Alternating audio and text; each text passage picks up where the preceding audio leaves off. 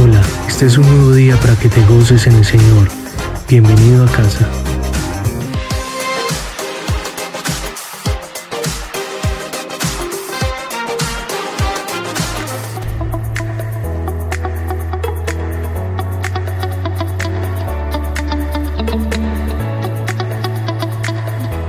Le damos gracias al Padre, al Hijo y al Espíritu Santo. Iniciamos hoy la palabra. Eh, hoy voy a, a- a darles un tema que es con respecto a, a- la contaminación espiritual. Dígale que está a su lado, no te contamines con las cosas del mundo. Dile que está a su lado, sé celoso de lo que Dios nos ha mandado obedecer. Bueno, hay que leer la Biblia, iglesia, para que nosotros podamos saber qué cosas Dios prohíbe en la Biblia, que como, como todos los países eh, tenemos muy arraigado las culturas, las cosas culturales del país donde vivimos. Entonces, por ejemplo, en, en México es muy, muy normal para ellos eh, adorar la Santa, la Santa Muerte, le dicen así, la Santa Muerte, ¿cierto? Para ellos es muy normal eso. Y hay muchas prácticas que ellos practican, como en la India también, que nosotros acá en Colombia no las practicamos. Acá practicamos muchas cosas de paganismo y cosas que ofenden a Dios que también en otros países no se practican. Pero por cultura, por eso tenemos que tener mucho cuidado con las cosas culturales, con las cosas de cultura, porque nos pueden llevar a contaminación espiritual y a retener un rompimiento de nuestra relación y comunión con Dios. Entonces tenemos que ser, dígale que está a su lado la iglesia, debe ser una iglesia muy celosa de las cosas de Dios. Entonces, hoy vamos con prácticas paganas. Prácticas paganas. O contaminación espiritual. La Biblia nos. No es, mm, yo les quiero dar una reflexión hoy, como así pequeñita y muy bonita que me pareció. Dice así: la Biblia no es un buffet donde tomo lo que me agrada y dejo lo que no me, lo que no me gusta. O me conviene, o es o es todo o es nada. Entonces, eh, la Biblia no puedo yo coger simplemente lo que me gusta, porque la mayoría de las, la gente que va a las iglesias toma eso. Cogen los versículos que les gustan, donde están las promesas, y hay gente que se llama casa recompensa. Cristianos casa recompensa. ¿Cuáles son los cristianos casa recompensa? Les encanta leer la Biblia, los pasajes donde Dios da promesas. Pero toda promesa que nosotros recibimos de parte de Dios también tiene una condición, ¿cierto? Usted va y mira una promesa, mire atrás o mire adelante y usted encuentra la, la condición que Dios le pone. Cuando, cuando Dios, Él le dice a usted que lo va a prosperar, eh, tiene una condición para prosperarlo también a uno materialmente. La una es, diga, santidad. ¿Y cuál es la otra? Diezmar y ofrendar. Porque dice que la bendición que viene de parte de Dios no añade tristeza, sino que con ella mucha alegría y el poder de que usted disfrute lo que Dios le da. Entonces, eh, hay cosas que Dios permite que los seres humanos reciban como dinero y cosas materiales, pero a pesar de que las personas las reciben, no pueden ser felices con ellas si no viene la bendición de Dios. ¿De dónde? De Dios. Porque cuando yo obedezco, entonces las bendiciones se activan a mi favor. Eh, vamos a Josué, Josué 1, 7, 9.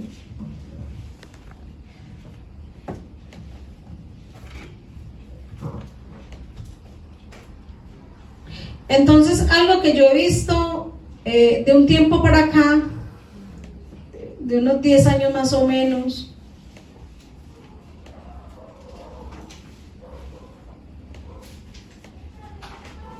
que he visto en el cristianismo, eh, estamos en los últimos tiempos y estamos en tiempos de apostasía. Apostasía es negar la fe, apostasía es no caminar en obediencia en lo que Dios nos ha mandado que caminemos, que obedezcamos sus mandatos, su palabra, sus preceptos. sus estatutos, sus decretos, ¿cierto? Porque la palabra de Dios es todo eso, decretos, estatutos, preceptos, ¿cierto? Leyes. Eh, y, algo que hemos visto a nivel mundial es mucha contaminación en el cristianismo. Entonces ya eh, Dios está en la boca de muchos, pero en el corazón de pocos, ¿cierto? Porque muchas personas dicen ser cristianos y vemos muchos famosos diciendo que son cristianos. Pero usted se pone a seguir, por ejemplo, una persona que dice ser cristiana y la palabra de Dios dice, por su fruto los conoceréis. No es que no va a coger una persona para juzgarla mal, ¿cierto? La ligera. Sino que uno va viendo los comportamientos de esa persona y por los comportamientos se da cuenta que realmente tiene a Dios en los labios, más no es en el corazón. Porque los, las cosas y las obras de esa persona son tan malas que uno se da cuenta que realmente no lo es. Entonces eso se está viendo mucho. La vez pasada seguía una, una muchacha, eh, actriz colombiana con el esposo, que también fue actor muy famoso acá en Colombia. Y, tienen una página donde hacen ejercicios y muestran cómo hacer eh, mm, alimentos sanos, ¿sí? Y, y, con los días comencé a, a mirar como cosas muy extrañas que ellos practicaban. Como por ejemplo, ella se ponía cosas muy destapadas y comenzaba a mostrar los senos, las partes íntimas, ¿cierto? Y, y, yo digo, uno cuando tiene el temor de Dios, uno nunca es capaz de hacer eso. Porque, porque uno se siente, hasta con ciertas cosas, uno se siente como si estuviera desnudo. El Espíritu Santo lo redarguye uno, lo convence de pecado. Dice la palabra de Dios, de pecado el Espíritu Santo nos convence y una persona cristiana muchas prácticas no las hace. Muchos, he visto muchos actores también dicen que son cristianos y practican el yoga, la meditación. Un cristiano no tiene por qué hacer esa clase de prácticas, porque esas prácticas son anti, anti Dios y son prácticas satánicas, son prácticas que realmente contaminan la vida espiritual de nosotros. Jesús dijo, ninguno que es cierto militante de Cristo servirá a dos señores porque o amar a uno y aborrecer al otro. Yo no puedo decir que yo soy de Dios y practico cosas satánicas, que son consagradas a Satanás. Entonces, em, algo que el diablo se ha metido y se ha introducido en estos últimos tiempos es a que a él no le interesa tanto que nosotros vengamos a la iglesia. A Satanás lo que le interesa es que si usted viene a la iglesia, usted no tenga mucho compromiso con Dios. Que usted no tenga mucho compromiso, que usted más o menos más o menos tenga, que, que usted sea medias, porque recuerde que la palabra de Dios dice, por cuanto no eres frío ni eres caliente, te vomitaré de mi boca. Y entonces dice, por ser tibio, ¿cierto? Lo vomitado Dios. Usted puede decir, ah, es que yo no le hago nada malo a nadie. Yo voy a la iglesia, diezmo, ofrendo, ¿cierto? Pero resulta que el corazón de uno hace rato está muy frío, como un témpano de hielo con Dios. Y por eso dice, tengo contra ti que has dejado tu primer amor. Mira de dónde has caído y arrepiéntete y haz las primeras obras, como cuando llegó uno, que uno era con ese celo, con ese deseo de congregarme, con ese deseo de servirle a Dios, ¿cierto? Con ese deseo de tener compromisos reales con Dios. Entonces puede ser, el diablo no le interesa si nosotros nos congregamos. A él le interesa que aunque nos congreguemos, estemos desviados hace rato, hace rato de Dios. Esta mañana yo pensaba, por ejemplo, como Yolanda y Carlos que vienen desde tan lejos, ¿cierto? Y, y yo siempre les he dicho a ellos, miren, no busquen la comodidad, porque a veces buscamos mucho la comodidad, no nos quedamos allí porque allí nos queda más cerquita, ¿cierto? Una parte donde realmente seamos nutridos de palabra de Dios, donde, donde por ejemplo yo esté atravesando algo y, yo pueda contar con esa familia pastoral que ese cuidado de mí, ¿cierto? Que ese cuidado como oveja, porque el pastor cuida a la oveja. Que yo pueda contar en los momentos difíciles que yo diga, tengo un pastor que me pastorea. Y yo creo que la iglesia pueden decir que han contado, ¿cierto? Con mi cuidado. Si, si a veces, si a veces de pronto usted eh, no quiere, ¿cierto? De pronto que yo tenga ese cuidado, pues ya no es mi responsabilidad. Pero yo creo que sí pueden contar conmigo y siempre me ofrezco, les digo, vea, si les pasa algo, acá estoy, ¿cierto? Hábleme. Hábleme que yo estoy ahí para ayudarle en cualquier situación que sea, por difícil que sea, porque para eso me puso Dios, para cuidar de ustedes. Eh, Entonces, eh, estamos viendo una contaminación espiritual tremenda. La gente es una mezcla entre que, eh, entre que leen el tarot y el tarot sabemos que eso es brujería, en que están buscando el horóscopo para saber qué le va a deparar el nuevo año. Y entre que vengo a la iglesia y digo que soy muy metido con Dios. Y mucha gente que están claudicando entre dos pensamientos. En, en la iglesia vienen, escuchan alabanza a Dios y se van para su vida cotidiana y ahí escuchan música del mundo y se están ministrando con toda esa basura del mundo todo el tiempo. O no es o no es, ¿cierto? Pero no tenemos que tener cuidado en no contaminarnos espiritualmente. Entonces, eh, Josué 1, 7, 9, como dice iglesia, eh, yo por acá lo tengo, dice, Sé fuerte y muy valiente. Ten cuidado de obedecer todas las instrucciones que Moisés te dio, o sea, que Dios nos ha mandado. No te desvíes de ellas ni a, ni a derecha ni a izquierda. Entonces te irá bien en todo lo que hagas. Medita en él, en este libro, de día y de noche, para asegurarte de obedecer todo lo que allí está escrito. Solamente entonces prosperarás y te irá bien en todo lo que hagas.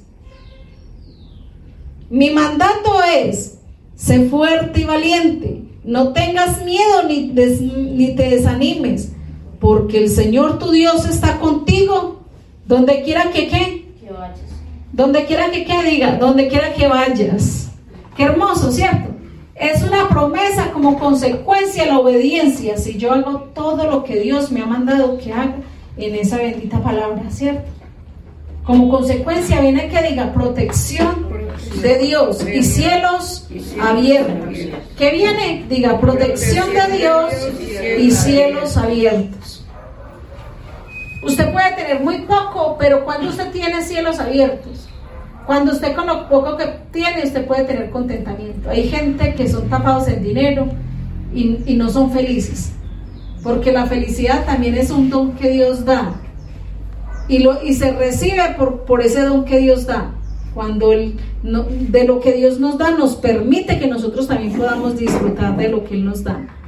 Algo que yo le decía a alguien esta, eh, ayer, le decía a esa personita, que yo le pedí a Dios, Dios, cuando nos prosperes, porque de algo sí estoy segura es que si usted y yo somos fieles con Dios, Él nos cumple y, nos comienza a bendecir. De un momento a otro lo comienza a bendecir a usted en la parte económica, ¿cierto? Si siempre hemos tenido eh, ataques en esa área. Si usted permanece fiel, le aseguro que Dios a usted le va a cumplir. En cualquier momento hace un rompimiento. Y, pero yo le decía al Señor, por, por la fe que tengo en el Señor, eh, cuando nos prosperes, dame también la facultad para yo disfrutar lo que me des o lo que nos des como familia. Porque también es un don, diga, también es un don de Dios. Entonces, ¿los dones de qué? Diga, se pide. Los dones se piden. Eh, Deuteronomio 7, 26. Deuteronomio 7,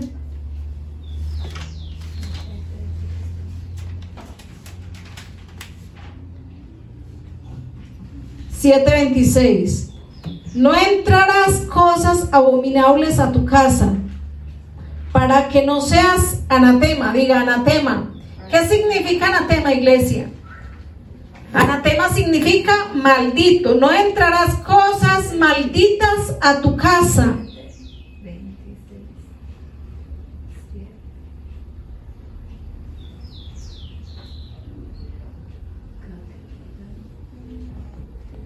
El 26.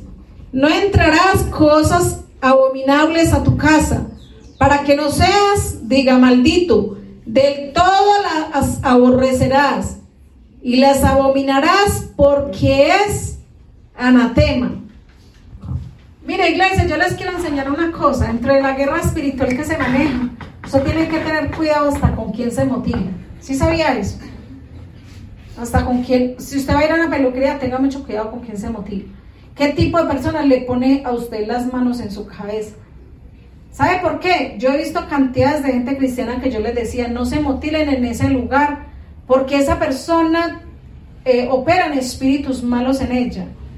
Y si usted hace eso, comienza a tener enfriamiento espiritual.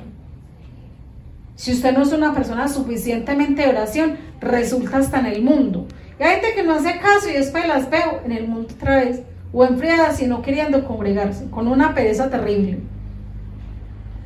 Entonces, ¿cómo es de delicado? Diga, la imposición de manos. La imposición, de manos es muy delicada. ¿Quién le pone las manos encima a usted? ¿Quién se las pone? ¿Qué tipo de persona usted está permitiendo que le ponga manos encima? Lo delicado, ¿cierto? Y usted pensaría, ay, eso ya es un extremo. Pídele al Señor que le quite velo de seguridad espiritual y verá como usted ve que lo que le estoy diciendo es cierto.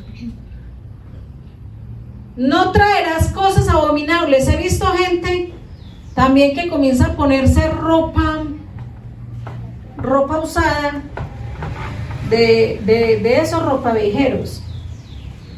O comprar cosas de los ropavejeros donde venden las cosas. Eh, hay gente que venden cosas que son de buena procedencia, ¿cierto? Pero hay gente que, que, que por ejemplo, puede ir y llevar. Imagínese que usted poniendo esa ropa y una persona con que esa persona de pronto fue una delincuente. Que de pronto le hayan matado y llevaron esa ropa para venderla, ni no poniéndose eso. Muy delicado, porque eso tiene un trasfondo espiritual muy fuerte. Y gente podría decir, es que eso es extremo, no es extremo. La ropa, sí sabía que hay que tener cuidado aún con el vestuario de uno. Por ejemplo, si usted me dice, pastora, usted, usted cuando deje ropa, ¿cierto? me tiene en cuenta. No está mal, porque esa, la ropa mía, la que usted se ponga, está ungida. Porque yo mantengo en oración, ¿cierto? Yo me consagraba a Dios, me guardo en santidad para Dios. Pero aún para esas cosas tiene que ser celoso uno. Yo, por favor, no reciba cosas de cualquier persona. Yo recuerdo que mi tía me decía, que ella eh, fue mi madre espiritual, me decía, hija, ten cuidado de ponerte, eh, de, dejar que alguien se, se, suba a su cama, sentarse en su cama.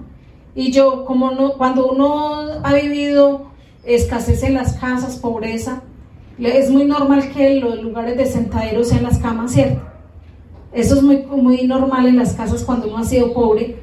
Entonces usted ve las casas de la gente muy adinerada y las camas no son para sentarse. Las camas se tienden y permanecen todo el tiempo tendidas porque tienen sofás y tienen lugares de, descanso, pero la cama no es ese lugar. Eh, en cambio, la gente pobre se practica mucho, ¿cierto? Cuando uno es pobre, que como no hay sillas y todo, entonces se, se sienta en las camas. Y me decía, hija, no permita que nadie se te siente en la cama matrimonial. Y yo decía, ay, pero tía tan, como, tan prejuiciosa, yo no sé por qué hace eso, no me parece, no me está bien, porque es cristiana.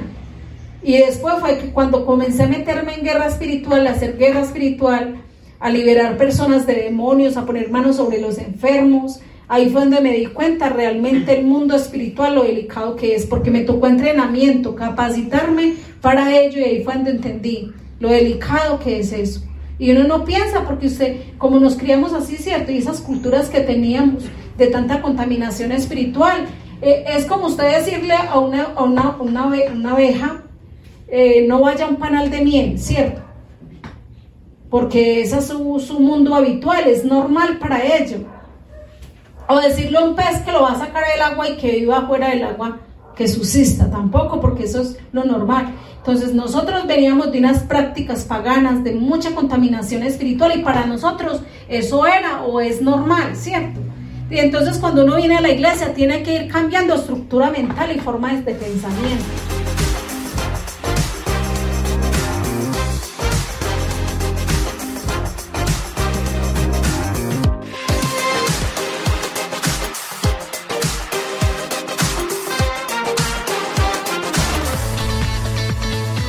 Gracias por habernos acompañado en la experiencia en línea de Ileico Peralonso. Recuerda suscribirte y activar las notificaciones. Bendiciones.